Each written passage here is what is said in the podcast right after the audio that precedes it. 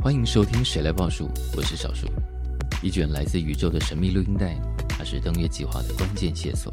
专心聆听，你可以跟着音乐前往月球，穿梭通往宇宙的航站甬道。请准备好你的耳朵，前方有光。今年是张雨生离开我们第二十五年，一场漫步太空的体验即将开展。张雨生想你到月球，Fly Me to the Moon and Back 主题特展。十一月十二号就在台北流行音乐中心，即日起开始预售，购票请加 OpenTix 与 UDN 售票网。这里是谁来报数，你的一闻耳目。更多的展览详情，请参考节目资讯栏。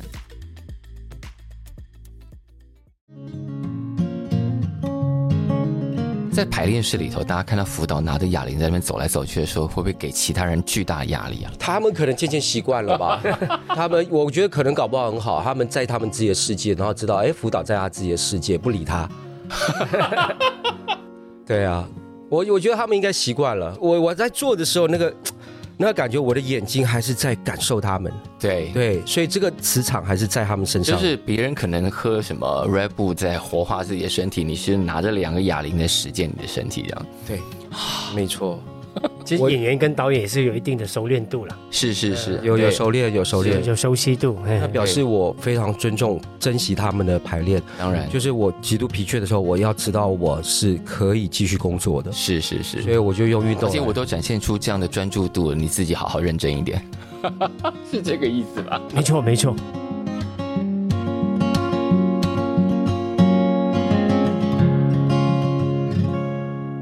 欢迎再度收听《谁来报数》，我是小树。今天来报数呢，是两位非常厉害的剧场人。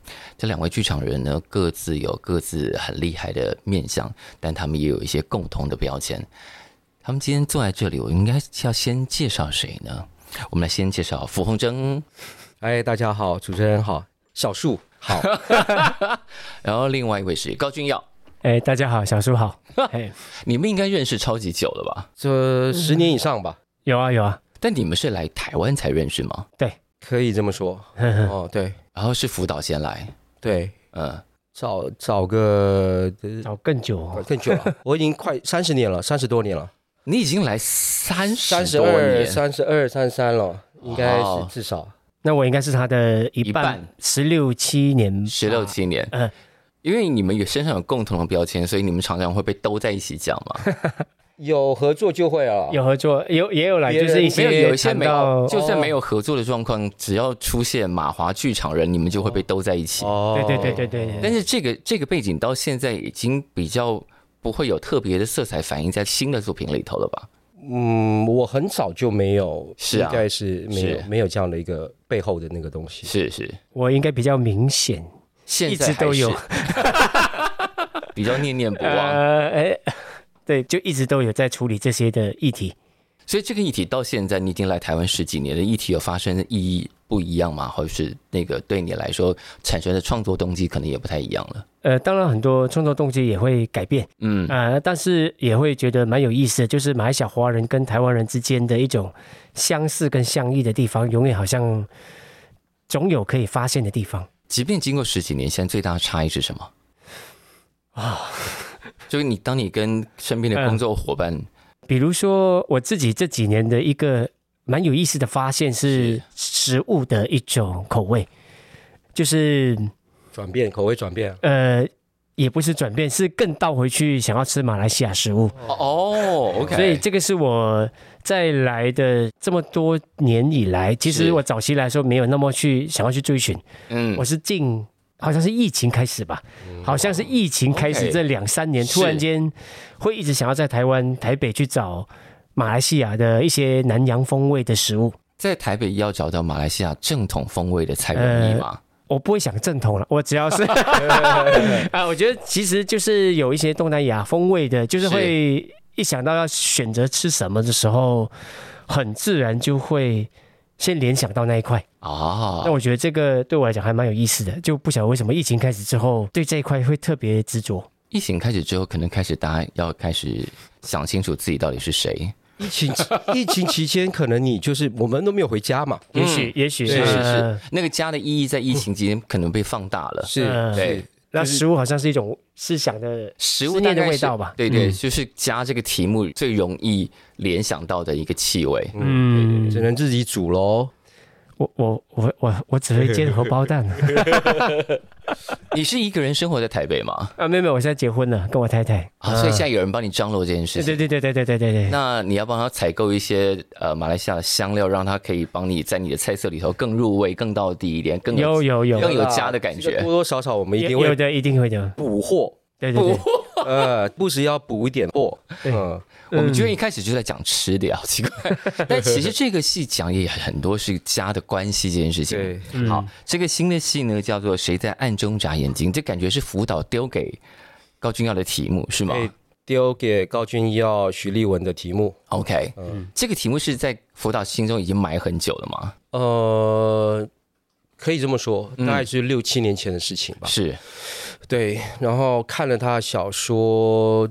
之后又隔了将近一年，决定要做，然后才找编剧来谈啊啊！那实际上我们酝酿好多年了，算是 有啊。对对对，然后我一开始是自己，本来想自己要要动笔，自己来自己写，自己来写啊、嗯呃。我因为我自己曾经动笔是在十六、十七年前，对，嗯、就是改编鲁迅是呃故事新编，嗯哼，我跟。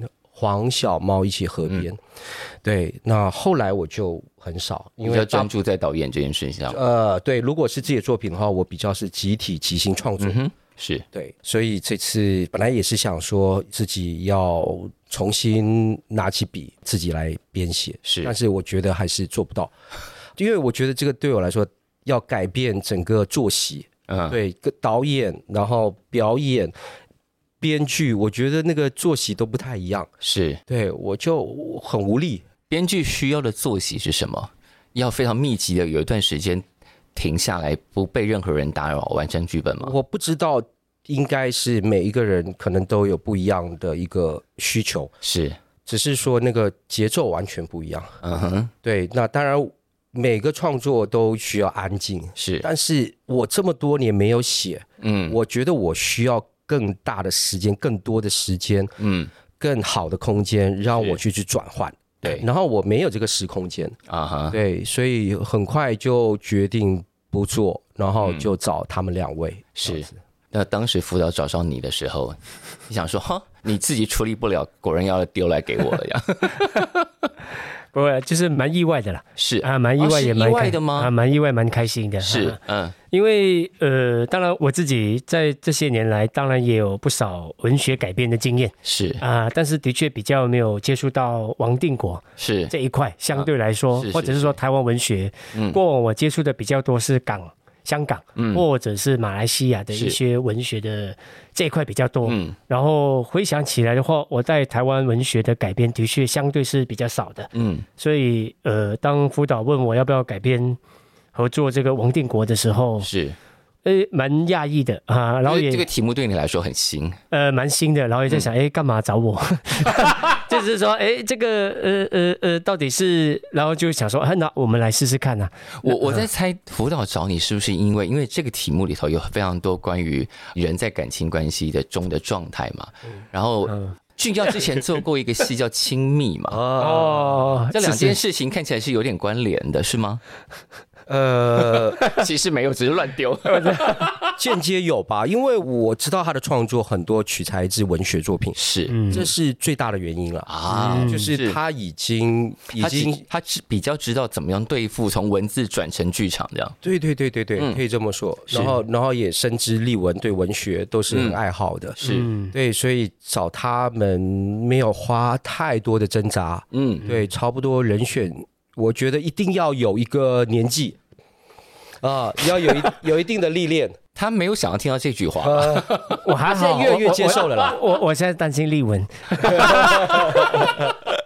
丽文年轻很多，是很多，但是他的这个内在的这个岁月的痕迹跟人家不太一样。嗯，他就是成熟很多。是，对，所以肯定就是他们两个。嗯，要有一定年纪、一定历练，面对王定国的小说，才能够不被那些稀奇古怪的情节给吓到。嗯，是是，不然你会纠结在那些情节，忘了底下真正要讲的事情。是的，没错。对，嗯，因为我记得我在整理这个访问之前，然后看到一个呃，算是也算是前辈吧，整理了王定国的作品的年表，然后加注他加注了一点点附注嘛，他都会形容是什么病态的家庭关系。然后我就在想说，我们现在在看待这些事情。还是还会用“病态”的这个字来形容吗？对俊耀来说，你怎么看？我还真的没有想到病态。嗯啊，说实在，在看小说的时候，比较会想的反而是比较是接近另外一位作家，叫做杨。杨这个范围太广了，再来。对对对，杨哲、杨杨哲啊，杨照、杨照，杨照。对对对，一下子太多名字，对对，没错。呃，我反而记得，呃，比较是会觉得，像有杨照有提过类似这样的一句话，就是觉得，呃，王定国小说的都带到阴影，呃，对他们的人物都有一些阴影存在。嗯，这个是比较是在读他的小说的时候的。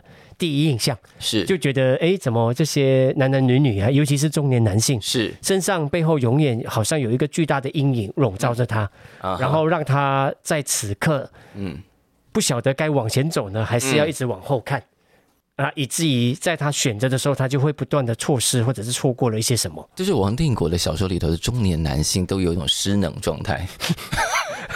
就是呃，我我我我这件事我突然不会了，或者他做了什么事情，在别人来看做的很不好，干嘛干嘛的，但是他在故事里头被迫要去回应那个他好像不太会的事情，嗯嗯，所以这个是算是在看就是王定国小说的时候第一个让我印象深刻的地方，是那也会在想说这种个体，可是又好像蛮集体的一种现象是什么意思？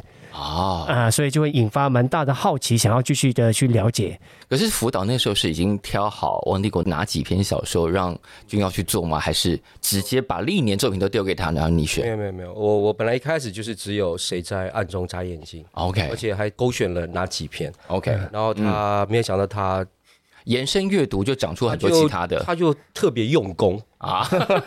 对，超出我范围哦，对，就然后本来指定命题一千字，结果交了三万字来的这种。然后我给了一些新的资料，他读一读，哎，这个可以用。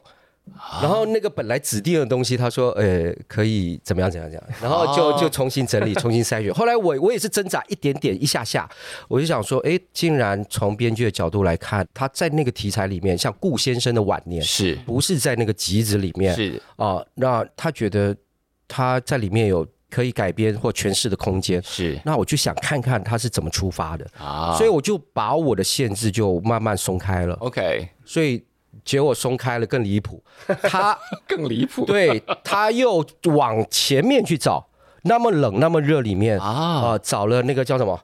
我们删掉了那个，呃哦，那个是在另外一本书，那个叫一个是樱花，那更早，还有那么冷那么热里面本来有一对夫妻啊，对，有一对夫妻，老老夫老妻的，老夫老妻。就那么冷，那么热，对，对，就是那么冷，冷那么热，然后，然后，哦，那个真的是病态，我不会用变态，是，我觉得变态好像有点歧视，有点怎么样，有点指责的意思，指责的意思。然后病态，我是觉得就每个人多多少少都有那个角落，是，都有那个阴影，所以我觉得其实刚好我们这次选的东西都比较清淡，相对清淡多了啊，对，这也就是我们的挑战，嗯。这么清淡，但是有韵味的东西，我们怎么提炼出来？是，要不然没有韵味的话，我也觉得就只只是清淡而已。因为所以应该像樱花，就是你延伸出去找到的篇章，把它放进来的。呃，对，很刺激的片段。嗯，哦，哎，应该说可能跟自己的阅读习惯、写作习惯有关呢。怎么说？呃，因为像辅导丢了王定国那两本书嘛，那时候就是谁在暗中眨眼睛跟中篇的那么那么冷的时候。那因为知道说这是一个有点像命题作文嘛，是，就是我们要创作。那对我而言，我就会开始想说，那我想要多了解这位创作者，是，想要多了解这位小说家。嗯，那读着读着的时候，才意外发现他原来是一个建筑师，对，他是一个建商，所以他是一个企业家。对，所以对我讲是蛮意外的，因为我们对文学家的想象跟企业家想象是两种，是完全不能叠合的，对，完全不能叠合的。那所以这样的一种很矛盾的一种张力，对我讲太让我觉得。太好奇了，太兴奋了，觉得哎，这个人是是是怎么样的？而且他更早期还写过一些乡土文学，对对对对对，所以 刚才辅导说的也没错，就是所以我后来自己再去找了一些像沙系，就他其他比较早期的一些不同的小说，嗯，然后再找了一些他的散文集，像他写探路关于他自己的，嗯。然后还有更早期他关于政治的，像那个忧国忧国，台湾讲那个一九八六年选前一百天的故事，是是，然后还有一个企业家没有家，嗯，所以他还是一个蛮忧国忧民的。企业家 辅导就是丢了两本小说给你，结果搞得你你做了全集阅读这样。对，对，我们我们多少都会，当然一定是全集阅读。是是是是。对，然后呃，直到这个阶段我们可以做些什么。是。那我其实就给他了，至少选定了十篇吧，至少。啊。后来慢慢缩小了，有慢慢在慢慢缩小缩小，然后我的部分有被。就是没有被选择，是，然后他去选了别的，对，然后再再再一轮，我说，哎，我我对那篇，我觉得你一定要改，啊，哎，我我不忍，还是要说说，我我我觉得那篇一定要改。你们这样中间来来回回花多久时间啊？我们其实还蛮长的，但是中间的交集各忙各的，但一定会有一个声音说：“哎，要要要要来开会了，要来要来要来讨论了，要来重新重整一下了。”是，对对 OK。我一直很好奇，因为你们两位在剧场工作的角色，比方说导演这件事情是两位同时都有的，你们怎么互相看对方的作品？从导演的角度，从导演的角度，辅导露出一个奇妙的表情。呃，他就很善用语言，嗯，文字的情绪跟身体融合在一起的一种表演，嗯，哦、呃，那个东西其实是很难的，是，这其实也是我的方向，嗯，只是我们可能面对的题材不太一样，是，然后我我提炼出来的东西虽然是可能。有一个蛮接近的方向，嗯，哦，呃，当然我们私下也没有对过我们的对于肢体运用的方向到底是什么，但是我们有受的一些训练是同源同种的，是，嗯，那这个东西是我看到他在文字跟身体结合在一起运用，走的道路是走的更多一些，嗯哼，对，那我是这么看他的，是，那君要怎么看辅导？哎。突然发现，好像我们私底下也不会这样特别聊。呃呃，我也有，我也有今天坐在这里才好玩啊。对，我也有用语言跟肢体结合的东西，但是它的我的量没有你那么多。呃，战系列不太一样，那个肢体剧场不太一样，是。不在不在我刚刚讲那个范围。嗯，像比如离家不远、暴雨将至，都还有一种语言跟肢体的东西。有啊有，离离家不远嘛。对对，那那这个东西它离家不远，它有演是。对，可是它的量密度更多。嗯，我不确定哦，就是可能一个想法是，也许跟文学有关。嗯，那跟我长期一直想要在跟文学做一些互文上的东西，是，所以变成语言上对我而言是一个蛮重要的一个出发点吧。嗯，那可是有时候在看辅导的戏的时候，是，好像不是语言作为一个最主要的出发。嗯，那可能是来自某一种画面的调度。是啊，再比如说像我参加那个离家不远，那时候我记得也有跟辅导聊过，哎，我觉得那种。多声道，然后还有很多，嗯、因为离家不远只讲是一个大家族的故事，是，所以场上十多个演员，嗯，那要在场上调度十多个演员的一种身体跟语言，其实是挑战蛮大的，是、嗯，所以那时候在参加整个排练过程，我觉得还蛮蛮开心的，就觉得哎。欸原来可以这么的处理这样的独白，然后在这样独白里头，怎么样回到一种很日常的对话？是在做这种很多来来回回的一种一种拿捏。那我觉得，哎，这个是好像过去在看辅导几个作品里头，是一个蛮明显的标志吧，就是一种更风格化的一种肢体。是啊，然后在这个风格化的肢体里头，怎么样慢慢的游移到一种。比较接近日常的一种语言的一种对话，嗯，所以你要说它很纯写实，好像也不太是，是，但它要说风格化到像某种肢体剧场，好像也不是，嗯，所以它有一种很很很巧妙的这两者的之间的一种搭配吧，是。啊，那我觉得这样的就会变成是一个蛮显著的一种作者风格，是是。啊，我之所以会这样问，就是因为我很好奇，对不对？当辅导把那些题目丢给你，然后你整理成剧本的时候，你自己作为一个导演，你会对他已经有一个视觉上的想象了吗？你说我在写的时候吗？对对对。呃，这其实又要牵扯到，呃，因为我我自己会稍微，应该说我自己导我自己的剧本的时候。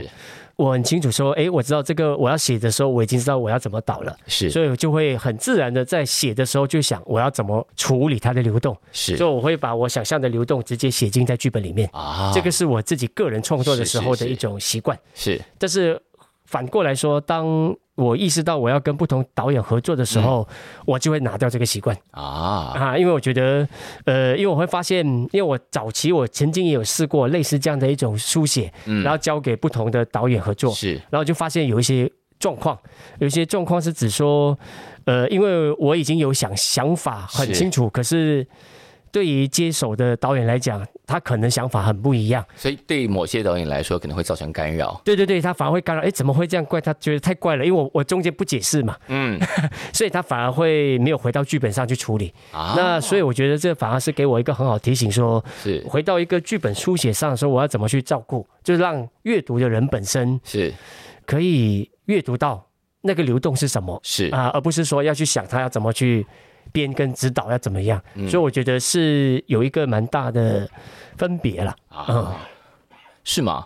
所以回来的剧本就干干净净，没有那些没有那些偷偷渗透进来的导演意志。呃，我我觉得有些部分还是有的。哎呀，还还是还还是有的。其实这也是找他写的用意，是因为像立文也也会。导戏吧，嗯，也有啊，也有对啊，电影导演、电视导演，是对，所以他们都有导演意识，是，所以他们已经帮我解决了相当多的问题。啊。对，对我我我觉得是有这个部分的，是，呃，他其实早期也定位在说，他尽量就请我把。那些他写出来的东西，先把它当成素材来看。嗯哼，对，还没有那么严谨的说，一定要有我的什么形式的东西，很确定的东西，嗯，跟他讲，然后照照我的这样子写，是是，也没有。嗯，但是我们有谈到离家不远啊，嗯、暴雨将至啊，甚至我导过哥本哈根啊，是哥本哈根影响我很早期，影响我蛮多的。是，他就是三个三个角色。嗯。就是 Michael Friend 的那个作品，两位物理学家，嗯，哦，都真实得过诺贝尔奖的，对。然后他们三个人的故事，就是一边演戏一边叙事。就是角色会跳出来去看这两个人的关系，他就在旁边来描述。那这个东西其实更早，我受希腊悲剧的歌队影响，所以我的那个脉络是跟希腊悲剧的歌队也有关的。其实我一直很喜欢这样的叙事。是。那后来我自己就启动了我这个这种创作的形式。是。那这种东西也有谈到，呃，立文也知道我很喜欢那种东西。嗯。那其实多多少少他们也有。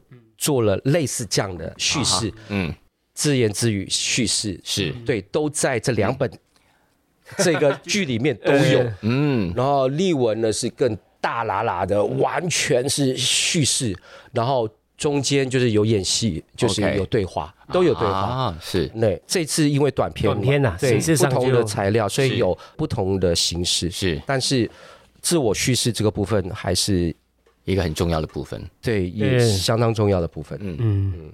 但我有更好奇，如果你是算是有一点点资历的剧场观众，现在应该大概可以想象得出来，场上可能可以长成什么样子。那因为当时呃，辅导在挑短篇小说的时候，心里有一个目标，嗯，是要挑哪些吗？还是说你在看的过程中，你觉得这些也许可以合在一起，是没有目标去挑的吗？还是？心里想着我要讲某一个故事，刚好这些故事可以符合我的命题，我们把它兜在一起。没有，那时候其实蛮茫然的，看了小说那么多，然后都喜欢，嗯，对，然后我根本都还没有一个主题明确的情况下，嗯、是。就选了又选，选了又选，对，就是有点还是直觉的，嗯，哦，没有那么严谨。隐隐约约觉得这个故事可能有关联，这样。对，可能隐约有吧。嗯，那但是我不自觉，是。对，可能有，一定有一个东西在背后支持着我，可能我我没有办法讲出来，当下当时我都没有嗯都没有讲出来吧。是，对，只是我对于每一篇的所谓人性的幽微的这种嗯。探索，是。那种直指人心的这样子去写它，然后是对这个笔法手法很有兴趣。嗯，当当然，我自己的作品也被人家称为说，我也是很常处理幽微的东西，是，所以这个东西是有共鸣的。嗯，但是我刻意的想说，从小说里面重新学习，重新找我作为以后导演美学上面的养分。哇哦，对我是很自觉，这部分是很自觉的。我觉得我需要更多的文字当着我的养分。嗯，六年前，我觉得我知道我已经规划要做。他的小说之后，是我就在这几年做了好几个肢体的东西，甚至很纯肢体的东西。哦，对，所以我就觉得我找到利器。我现在很很清楚我做肢体的东西，然后隔了两年，嗯，三年，我一下子啪，三个连续都是文学改编，都是得奖的剧本出来的东西。嗯，接下来就是这样，接下来一年半剧本会得奖吗？突然听到，没有没有，我是说，怎么你有在想这件事情吗？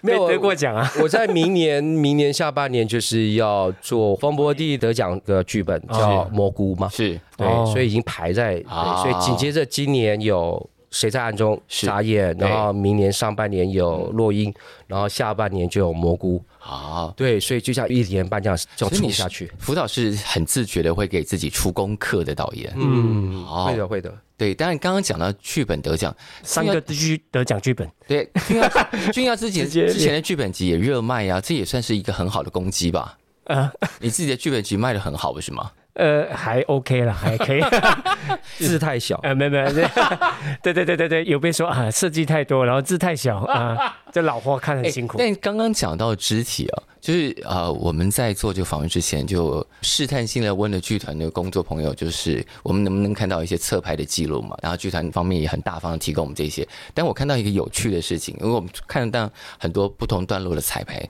可能镜头刚刚好偏了一下下，我就看到辅导拿着两个小哑铃在旁边伸展。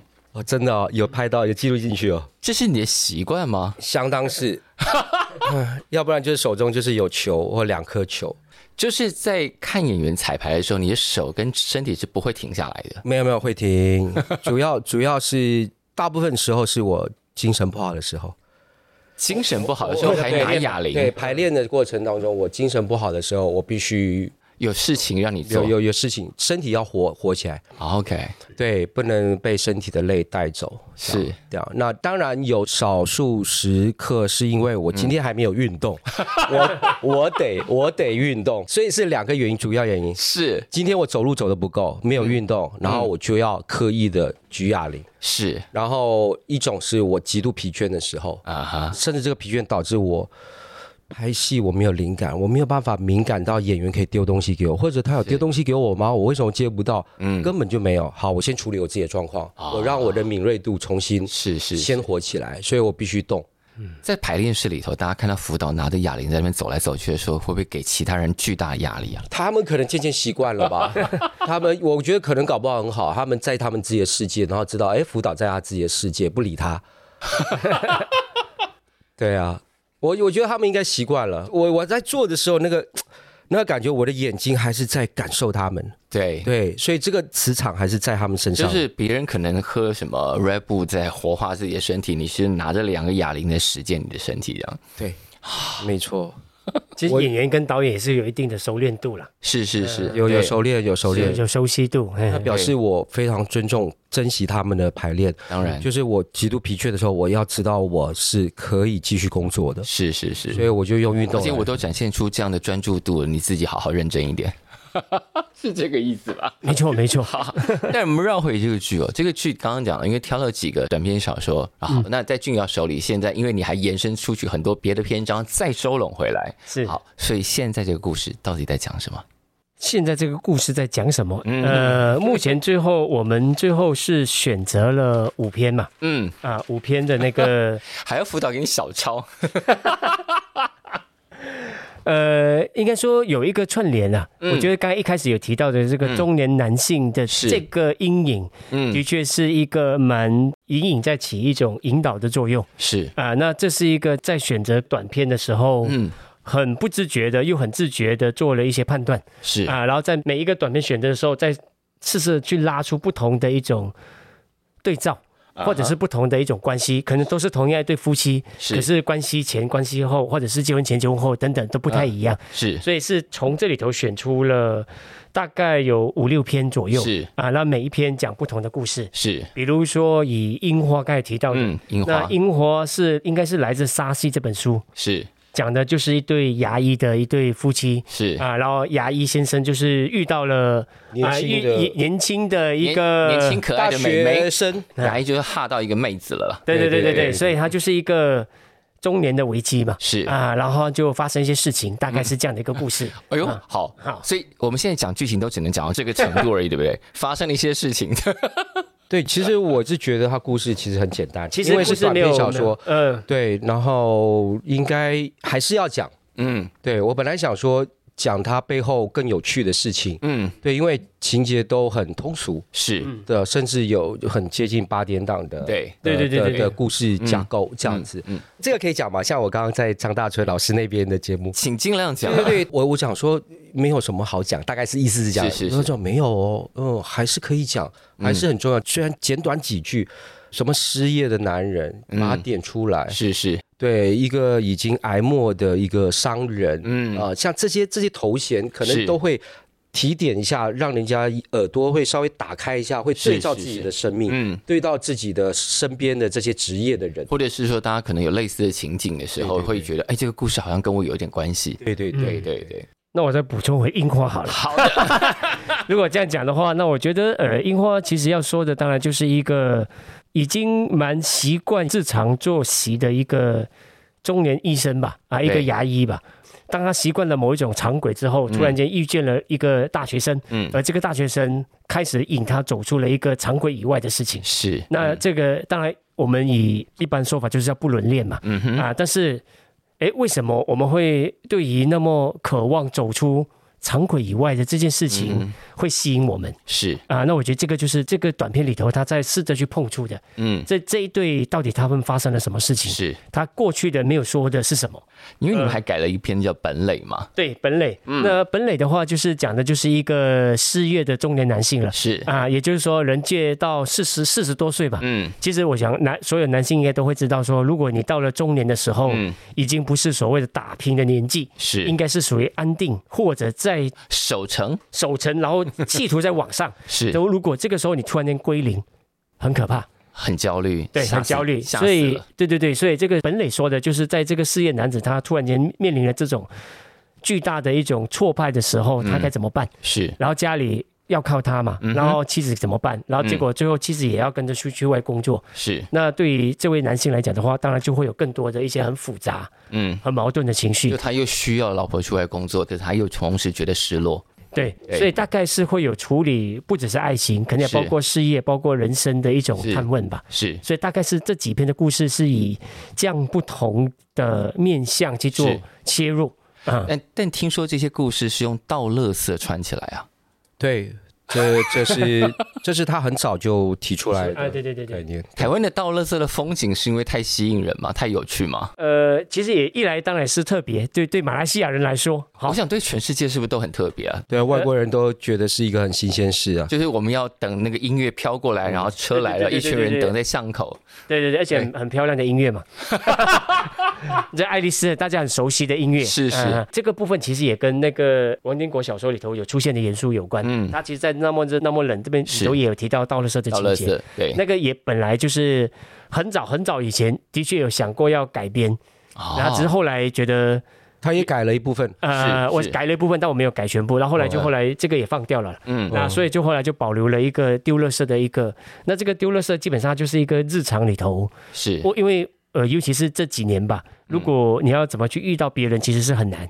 其实只有在丢垃圾的时候，你才会知道你的左邻右舍 长什么样。所以它是也是一个蛮生活里头会出现的场景。是，那有点想试着以这样的一个元素去串联。是，嗯，因为如果大家只看啊王定国的小说，看完应该会有一种，也不是真的哀伤，但你会有一种低气压停留在脑中的感觉。有淡淡的哀伤，是。也有，但搬到舞台上，那舞台上的气氛会是怎么样的呢？绝对还是要有这个氛围，绝对还是要绝对还是要这个氛围。对。对，那刚刚讲到乐色车的声音，它君耀很精彩。他在其中一段就是蝴蝶六月下午的家，是。蝴蝶那篇，嗯，也有到乐色，就是帮姐姐把蝴蝶标本就带出去。嗯哼。对，然后他在这个中间第三段故事就是改编这两篇，嗯，那他在里面去写了呃，为什么乐色车声音叫给爱丽丝，嗯、或者为什么叫少女的祈祷？是对这边有做一些借题发挥，呃、哎，很有趣，很有趣。结果现在现在已经发展成给爱丽丝几乎是我们的主题曲了。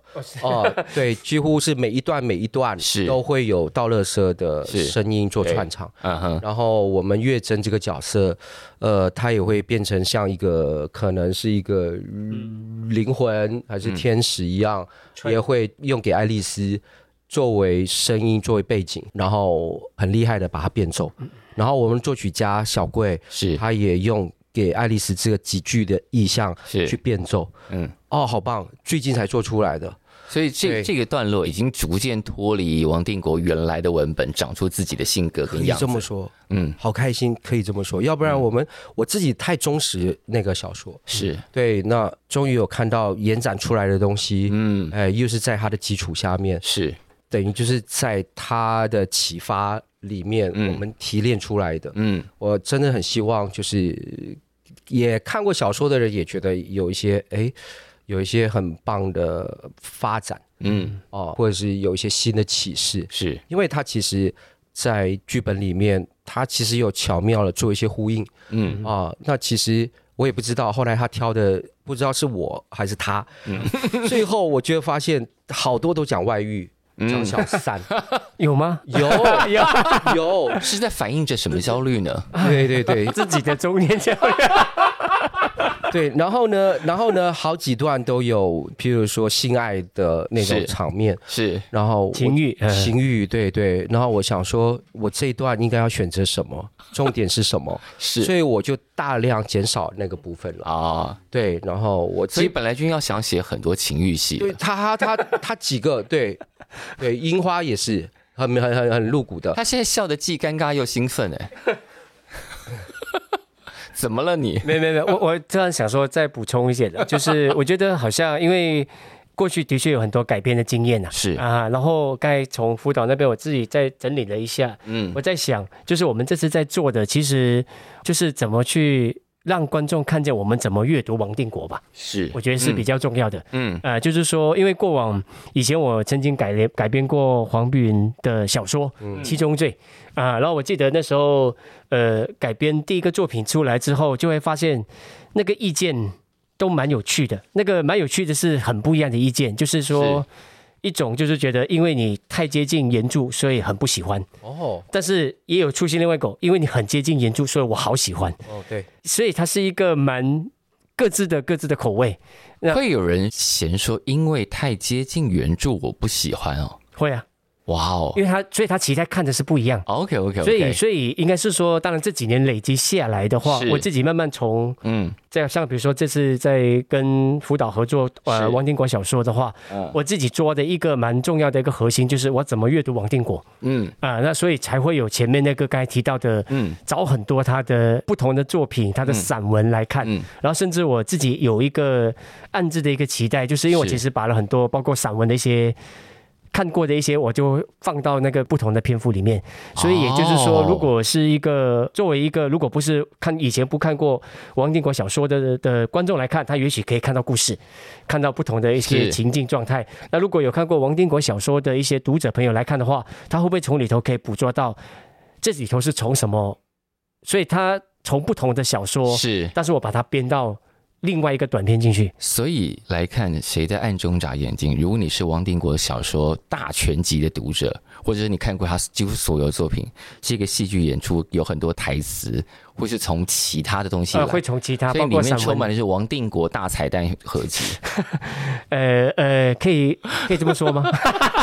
但但当然，我不晓得能不能辨识出来哈，因为我们的确在做了很多，像我刚才说的嘛，就是作为编剧的我，我当然是展示怎么阅读。那可是刚才辅导也有说了，嗯，其实回到各创作者，比如说刚才说小龟音乐设计，或者是辅导的整个调度，他又做创造了不同的阅读王定国的方式。是，所以我觉得这个东西是才是剧场。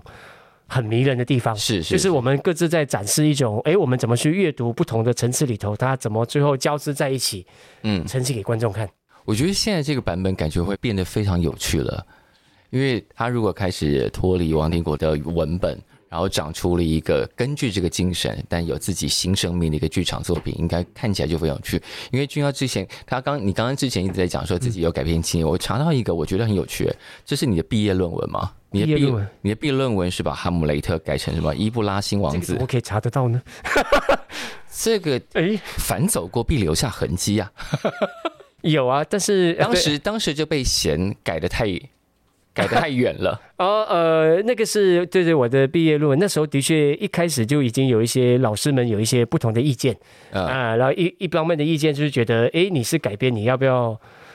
稍微 follow 一下下，跟随原著多一点。对对对。啊，然后另外一个老师就觉得说，既然已经是改编了，那表示你已经改编即是创作。对对对，你就创作了嘛。那所以那时候做学生的我的时候，的确是会一下子会蛮愣住的。是，就是哎，所以该怎么办？那我要要不要改写？就是自己也会当下会有一点不知所措。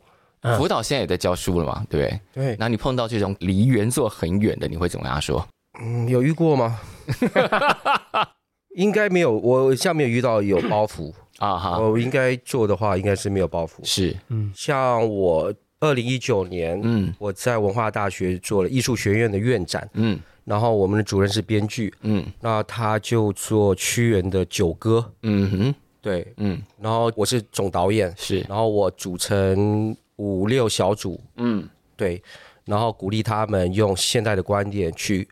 创作九歌，是。我们只截取九歌的什么什么意象，嗯，什么什么元素，是，然后把它用跨界的一种方法去把它做出来，是，所以那时候也没有一定要做原著的那个东西，所以从来没有什么离题太远这件事情，呃，多多少会离题，但是就是你到底有没有抓到精神就是了，对对对对对，嗯，我觉得有时候就是好像不是要从综艺原著去讨论，而是要回到说，哎，当你想要做改编的时候，你改什么？嗯，你改多少？跟你，你看到原著里面的东西是什么？对对对对，那个要改的那个那个触发的那个动机是什么？是，所以我觉得是可以回到整个，因为毕竟都是创作，是。所以如果说你要完全忠于的话，那其实可以不要改啊，直接演就好了，嗯，对不对？可是直接演本来也就是不同文化、不同国家、不同的一些本，嗯，所以他也很难所谓的完全的忠于这这件事情，是是啊。那反过来讲，我会对哎这种很执着要忠于原著的。心里是很好奇的，是是追求什么，期待什么？而且像这样像这个作品，其实很难忠于，因为它毕竟是小说跟舞台剧。是那小说有很多呃这种散文式的句子可以进行，嗯、那些进行放在舞台上，如果照那样，就是舞台上可能什么事也没有发生。是啊，对、嗯、对。好，刚好你们在录音的隔几天有一个讲座，叫做《小说的舞台与会转化》。哦，哎、欸，那我。去听好了，不是你们要讲吗？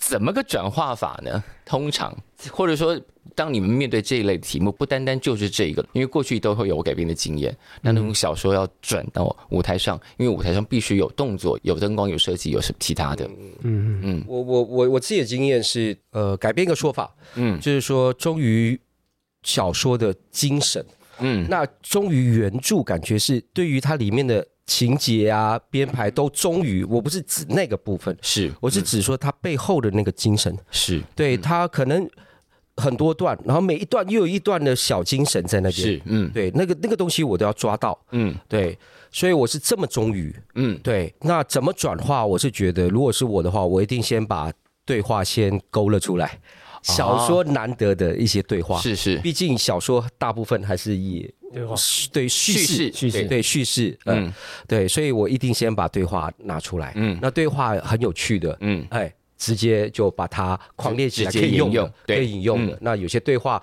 可能要怎么出现，嗯，这这就是要改编了，是。对，那大概是这样吧，因为毕竟这次我没有改编，是。对，所以可能君尧要谈谈，嗯。因为毕竟阅读文学跟观赏舞台剧是两种不太一样的一种是身体经验嘛。是是。那像我们在看王建国小说的时候，他的文字都很美，嗯啊。那但是我们也知道说，这些很美的文字，当如果我们变成是一种很日常的语言，马上这样讲出来的话，会吓死人。对啊，因为我们平时不会这么的嗯精心铺设，它会变成像是一个刻意说话的一种方式了，就听起来有极不自然的感觉。对对对对对，那可是阅读上很美，嗯啊，所以我觉得它是不同的经验。是。那如果回到剧本上来讲的话，通常我会比较琢磨的第一件事情就是听觉，嗯啊，我比较会从听觉着手，就是说我在改编它的文字的过去的时候，除了就是怎么念。也就是说，从这里头找出了，哎，我念念看，哪一些是过渡到听觉，它是 OK 的，它是自然的，它是听起来是，哎，它可以流动，是很顺的。是，那我可能就会往这个方向去调整。所以换句话来说，也是一种在发展属于剧本的一种语言风格吧。是啊，找到它属于一种很日常性跟非日常性的一种过渡，然后让这个东西形成它的一种。用小说文字撑开来的一种世界吧，是啊，但不是直接去用他的小说文字去直接贴过去，是啊，所以我觉得是有这样的一个。那当然，最主要的第一个判断就是从听觉，嗯，就是要听觉上是习惯的，嗯嗯。你知道我被影响多大？就是说，他有些地方没有写进去，嗯，然后我讲说，哎，那个文字很漂亮，为什么没有写进去？嗯，对我就我就感觉就算了啦，不要演了，读剧好了。哎呀。糟了，好，辅导辅导不要任性。对对对对，我说哇，那些文字很漂亮，很难用。嗯，对，那怎么转化？是，嗯，对，所以就那时候就会想说啊，真难的，为什么自讨苦吃？可是剧读剧读剧算了。可是剧场的确在追求一种，它是要真的口语，或者说，即便是不口语，但它在某一种剧场情境下是可以成立，是成立的。对，是。我觉得大家都在找这中间有没有可能在某个情境里头，那个即使听起来很不口语的东西，大家也不会觉得哪里不对劲。是的，没错，没错，一定有这个部分。对，也一定有这种状况可以让这个东西成立。对，没错，没错。嗯，这个戏呢，即将在十月二十八号开演，十月二十八号到三十号，然后十一月四号到十一月六号。有礼拜六有两场，哎，马上就要开演哎，其实三个礼拜，对，再一眨眼就差不多到。那目前彩排的感觉都很好啊？我自己感觉不错，嗯，哦，越来越有信心，但是很知道下一阶段要检查什么东西，是就是说我们做的很有心得，嗯，然后也自己有感动，演员也有被感动，是对，那我们需要检查了。像我跟我的戏剧顾问于善如讲说，下次帮我检查说，呃。真的，你不要作为老师，也不要作为剧场人，作为一般人，怎么进入，怎么进入我的角色啊？对，因为短片之所以已经很短了，是对，然后他很快怎么样把我们拉进他文字所建构的那个人物世界？是。那我现在从短片也变成短片，我们并没有扩张到变成长片。嗯，对。那我们还是保留短片的精神。是对。那要怎么样让他们完全？一看就可以接受这个人物，是对，当然，当然演员是最重要啦。是演员常常就是那个状态很到位，一下子很到位。我们不管他前面的脉络是什么，我们就会有一种触动，就会提起精神来，想好奇，想多看他一眼。嗯，就像我们看电视预告、电影预告，好的预告片的时候，他哭了，我们都觉得很感动。可是我还不知道他发生什么事情，可是演员演的真好，很自然，很真实，是我们就感动了。是。然后你就会想知道到底发生什么事。对对对对，那我觉得我们要做到这样的地步，是。在短时间内，这些人物嗯。出来就是那么到位。啊。哦，这个很迷人的，是。对，可是很不容易，因为它不是电影，电影就是把那个好了留住就好了。对对，可是这个剧场真的是那个分寸很难拿捏的。我其实很讨厌，我一直要要求这种东西，你知道？可是我觉得好辛苦哦。可是作为一个导演，就是要在底下一雕这种东西，雕到他一站出来就是对的。嗯，对对，有些有些戏剧就是靠情节去帮你撑，是对，然后你演的不好、嗯、无所谓。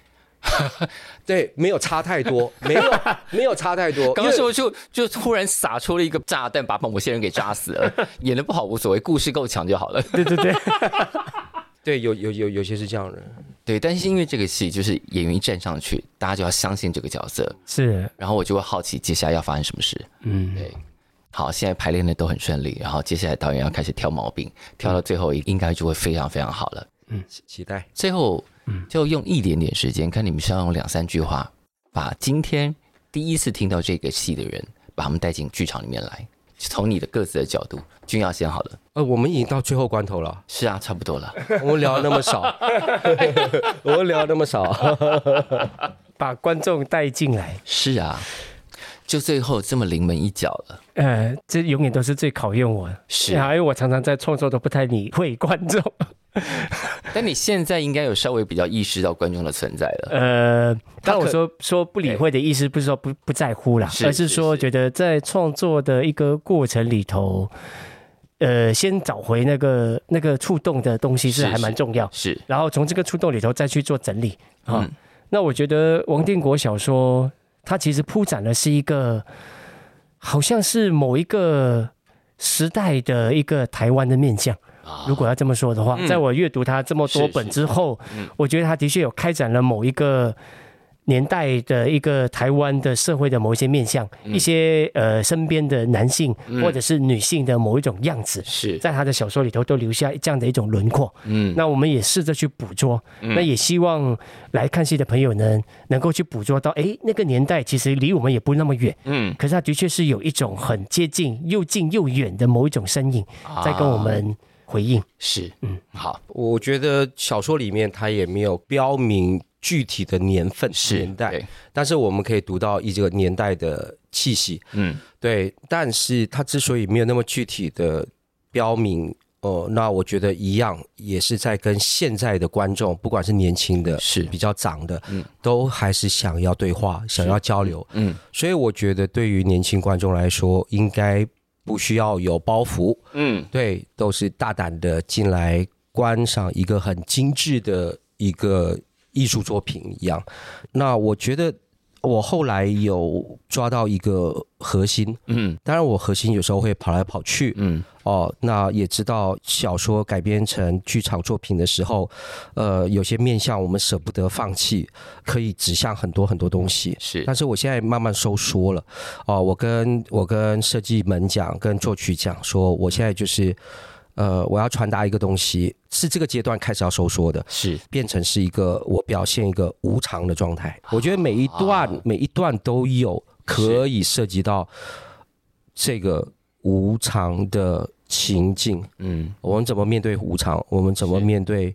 没有什么事情是可以长长远远的，嗯，没有什么事情是完整的，嗯，没有什么事情是完美的，嗯。我觉得今天这个作品都反映了这件事情，是，嗯，所以观众应该可以很简单的意念，嗯，刚刚讲了一个一个，我们怎么样去接受无常。呃，然后因为接受而得到一种新的力量来看待发生在我们自己或人事物的负面的一种状态。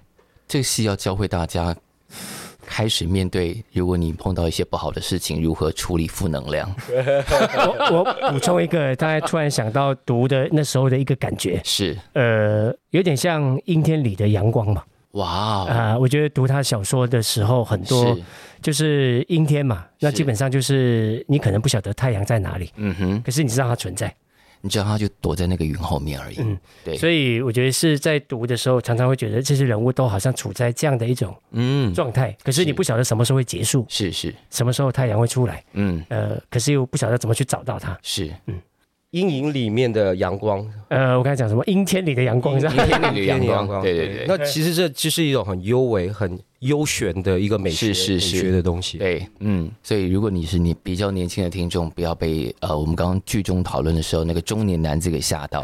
对，虽然你可能也在过十几二十年会变成中年男子，但现在你可以提早准备。好，那这个戏我们刚刚再讲一次，就是从十月二十八到十一月十六号，跨两个周末，然后周六演两场。我觉得这也是另外一个，我每次在访问剧场作品的时候，我们都觉得演员真的很累，因为通常都要在礼拜六或礼拜天演两场嘛，就你要为了那个戏投入，因为演戏是个非常耗神的事情，就你下午演完一场之后，然后把自己捡回来整理好，晚上再来一次，这样对对，所以。这个戏大家要非常珍惜，赶快来看，对，因为它跟电视剧不一样，你没办法反复重放，你只能进剧场感受那那一次的光芒。对，这次演员的亮点很多，这次演员亮点很多，因为几乎每一个演员都要演个两种不同的角色，每个演员都要演个至少两三两三两三个角色，嗯，穿梭在各个不同的故事里头，嗯，对，你看更折磨人了，对不对？都怪导演，爽。他们觉得很爽，嗯，对。如果只有一个角色，嗯，就可能还很对，然后现在就是突然间，哎，下一场就要换另外一个人。我觉得如果真的掌握好，他们够放松哦，应该是很享受的。所以舞间也会很忙，旁边小道具、小服装的也都会很累，对不对？可以这么说，当然，当然，当然，当然。好，那我们就剧场见了。好的，好，今天谢谢辅导，谢谢君耀，谢谢，谢谢，谢谢，谢谢，谢谢。